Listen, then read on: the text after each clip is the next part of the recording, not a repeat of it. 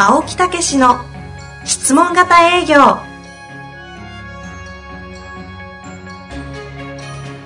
営業それは商売の原点。トヨタ大阪ガス生協などの営業マンも実践。2万人を超える営業支援を行った青木武が営業の真髄を語り尽くします。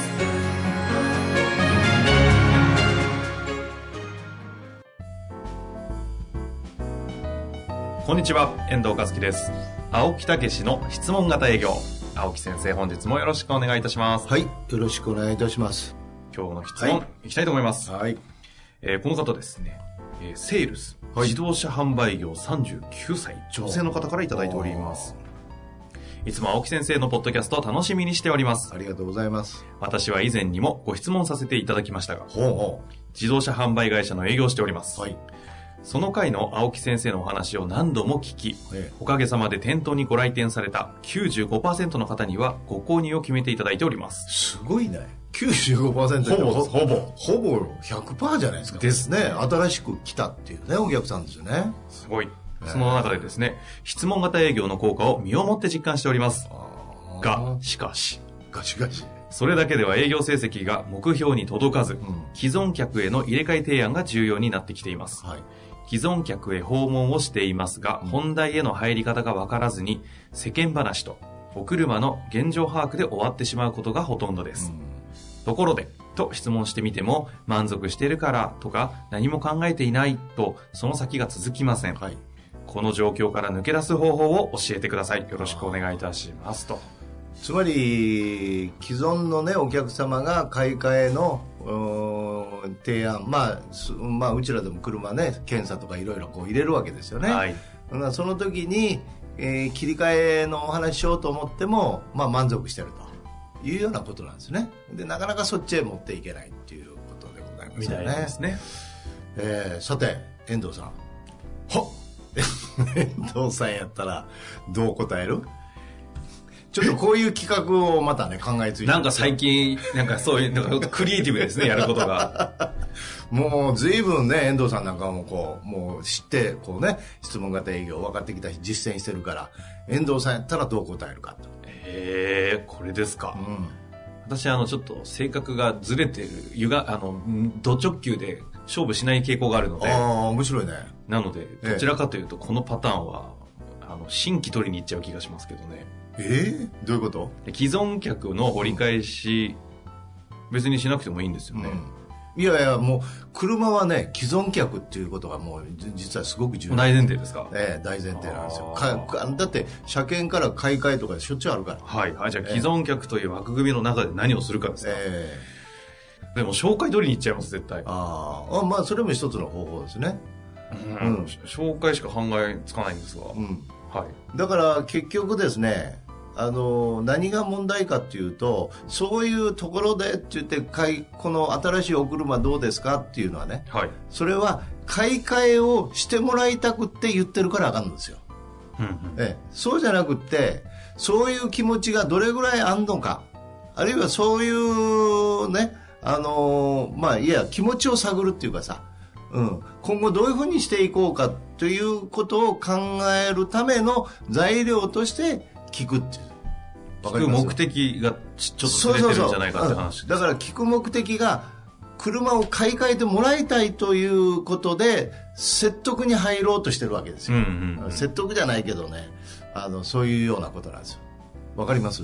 もう買い替えるために質問しちゃってますもんね。そうそうそう。だからそこなんですよだからそれがプレッシャーになってるってことですよ。うんうん。そそそうじゃなくてお客様が買い替えるんですから買い替える意思はあんのかとか今後どういう計画になってるかということを聞くつもりで質問したらいいんですよ、あええ、だからあのいやもう今買い満足してるからいいよってもう買い替える今はつもりないからってあいいんですいいんですってでも最終的にはどっかでね買い替えられるともいうようなこともあると思うんで今後の計画としてはじゃあ何年ぐらい先ですか？とか、うん、次はどんなんがいいんですか？とか。あ。、うんうん。ええ、そういうのを私も知っといたらねまたあの今後ご提案なんかもできますしとか、はい。情報も流せますしとか言って気楽な会話になっていったらいいんですよ。うん。これで気楽な会話になってる間に本人もその気持ちにこうなってくるという、そんなもんですよ。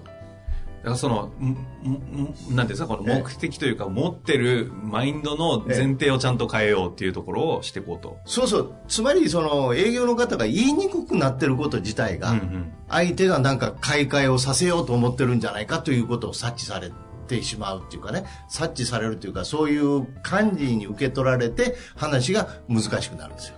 質問型営業の大前提であるお役立ちの精神がちょっとこう、忘れお役立ちというか、はあの、どっかで、うん、売ろう売ろうという気持ちになってるんですよ。達成で、だから新規はもう95%になってるけども、それが達成できないんで、じゃあ既存のお客さんででも何台か売らなあかんなっていうところで、お役立ちが今言われる通り、こうパッと切り替わっちゃったんですよ。あ売売らないかんっていうのがちょっと頭に出たんですよ。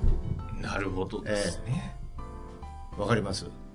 いや、わかりますわ。ええだからそこの気持ちの切り替えということで、まあそういうお役立ちということの気持ちで、その人のカーライフの、今後をまたサポートするという気持ちで、えー聞くっていうね。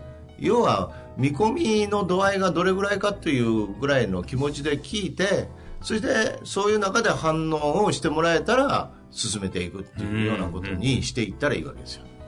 なるほどですね。ええ冒頭におっしゃってましたが、その、買い替える、させるとかいうことじゃなくて、そええのどういう状態になってるのかをこう、えなんか情報を取りに行くみたいな感じそうそうそう集集めに行くっておっしゃってたんですかね。その感覚すごいそうそうそうやりやすそうだから人は思った通りにしか動かない。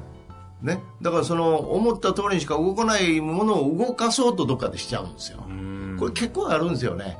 うん。ちょっとスイッチ入っちゃうんですよ。うんええちょっと私でもありますから。あね、昔、私があの CD を作った時に、えあの CD CD、昔の CD あるじゃないですか。ええあの、質問型営業あのね。はいはい。ええで、それを作って一生懸命皆さんにこう説明をね、はいして、これはいらっしゃい日はこうこうこうでって言って、つい力入ったんでしょうね。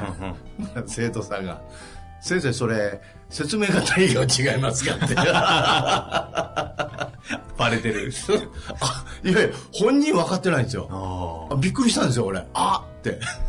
そんな可愛い時期もあったんですね。そうそうそれ、突然言われて、ものすごい恥ずかしかったけどね先生、それ、説明型営業違いますか？だから、この、私でもね、やっぱり説明型営業でも成績上げた時期があるんで、どっかで知らん間にスイッチパカチッて入っちゃうんですよ。うんええ結構ありますよ。ええあの、スーパー営業マン、ええ。いわゆる保険でいう、あの、TOT とか取る。はいはいはい。仲いい方いるんですけど、えあの、その方の営業、と当時昔、ディーラーの、ええ。あのやってた営業マンだったらしいんですよ。トップストイおーです。その方の、あの、法人に営業を、営業していく時の技、ええ。この間聞いたんですけど。まあ、紹介された、こう、パーティーみたいなところでたまたま、なんとなく呼ばれて行ったところで、え。スーツのポケット、内ポケットに必ずお箸3本以上と、おしぼりを3本以上入れとくんですって。えほで、お偉いさんとかいるじゃない、いらっしゃるじゃないですか。で、なんかこう、手が濡れてるとか、えなんかこうお手洗いに戻ったとか、ええそういう時にすかさずさってそれをおしぼり出したり、箸とかも落とされたりいろいろするじゃないですか。あと、あの、立食パーティーだと箸がどこにあるか分かんなくなったりするときに、あ、これ使ってくださいってやったときに、ある、まあ、だ我々誰もが知ってる超有名企業の役員の方がたまたまそれで、お前何者だと。明日はちょっと来いと。で、いいからと上に電話して、お前こいつに1台車渡せって話で全部ひっくり返したらしいんですよ。う。ほまあ今その方、あの、全然違う分野でトップ営業ですけど、う。なんかそういうノウハウは結構いっぱいあるので、すごいね。それはね、俺にはできへんね。うん。ってかうんまあ、個いやいや性ですよね、もう。だって私はほら言ってるやん。気遣いししすぎる人間は、うんその営業できないよって言って、はい俺言ってる時期あったじゃないですか。はいはい今回の本にも書いてありますよね。はいうん、だからやっぱり今のでも、あそういう中で本当に気遣い、気遣い中の気遣いですよね。いや、そうですね。うん、そのタイミングとかね、もう多分、ね、までやるのって感じです。うん、だからそれはね、それで極めてるんですよ、その人は。うんそれは俺にはできへんわ。やり方としてねあるらしい。い いやー、それはすげえわ。やその話をしようと思ったんですけど、ええちょっとあの、回答になってなさすぎるいやいや。いやそういう方にすぐ思考がいってしまうので。いやーだけどそれはそれでね一流ですね。そうですよね。それはもう本当にその気遣いという中でのお役立ちっていうかね。今度タイミングがあったらちょっと出ていただきましょうか。すごいですよまあ流派がちょっと違うけどね。そうですね。まあでも別営業のやり方としてそうそうそう。面白いかもしれません。うん。俺はこうパッとね肩をピシッとこう抜いてこう質問型とか書いてあるわけよね。はい。流派流派、はいはい。あっと刀を抜いた時にね、えこう質問型っていう方なんですね、そっちはパッと抜いた時にね気遣いっていうあそういう流派やね。うん。これがバチバチバチっとこう、うんうん。でほんちょっとほったらかしにせんといて これどこどこまで続けられるのかな 止めろ。ある程度放置してエネルギーの矛先がどこに行くかと楽しんでたんですが。本当に？俺も止めな先考えてんやいやいやそうですね。あのそうそうそう、はい。そういうのもあるけども、うん、まあだから質問型で成果を上げるっていうことはね流派はそっちが結構向いてると思うんで、うんやっぱりお役立ちっていうことで今この人はどれぐらいの気持ち持ってるかなっていうぐらいの形での、うん、次買い替えどうですか？とかあいやいいのいいのとか言われたらあほんならそういう気持ちやったらまあ、どうどういうふうに思ってるんですか？とかいいんです？別にって。でも今後はどういうふうに考えてるんですか？とか次のなんか参考もう頭に入れたりしてるんですか？とか聞けるんですよ。あところが売ろうとするからあいいのいいのって言ったらガクッとこうなっちゃうんですね、ええ。えそういうことなんですよ、えあまあというわけでえね。え、え。これ分かっていただけましたかね。お役立ちのまあ原点ですからね。そうそうそうそう。なぜ相手の話を聞くだけで営業がうまくいくのかにも書いてあるような、もうそれねもうしょっちゅう言ってるんでこの間も言われました、はい。もう先生ねもうええ加減にしてくださいって。ってことですか？毎週毎週あの本の宣伝ばっかりしてって。バレてる。バレてる 俺そのつもりりないんやけどね。そうですね。うん。だけどそれがね違うんやと。それが熱意なんやって言うときましたけどね。営業です。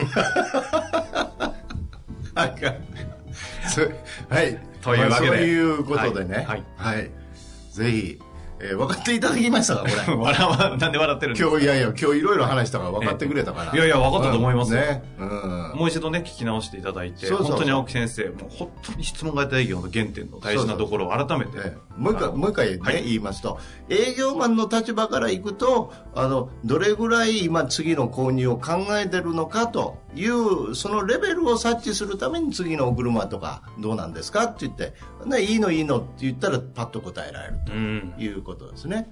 それともう一つ、ね、お客様の方から言ったらお役に立とうという気持ちで言ってるっていう。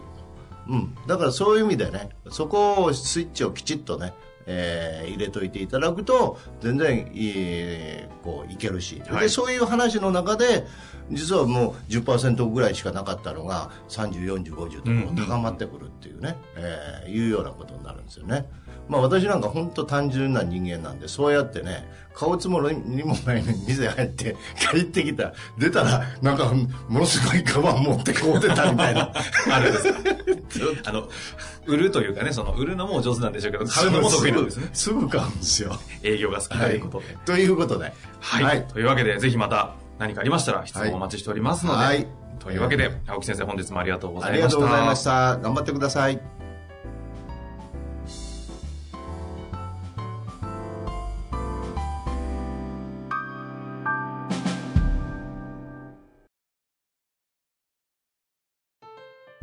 本日の番組はいかがでしたか？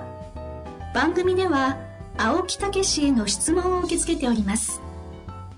ウェブ検索で「質問型営業」と入力し検索結果に出てくるオフィシャルウェブサイトにアクセス。その中のポッドキャストのバナーから質問フォームにご入力ください。たくさんのご応募お待ちしております。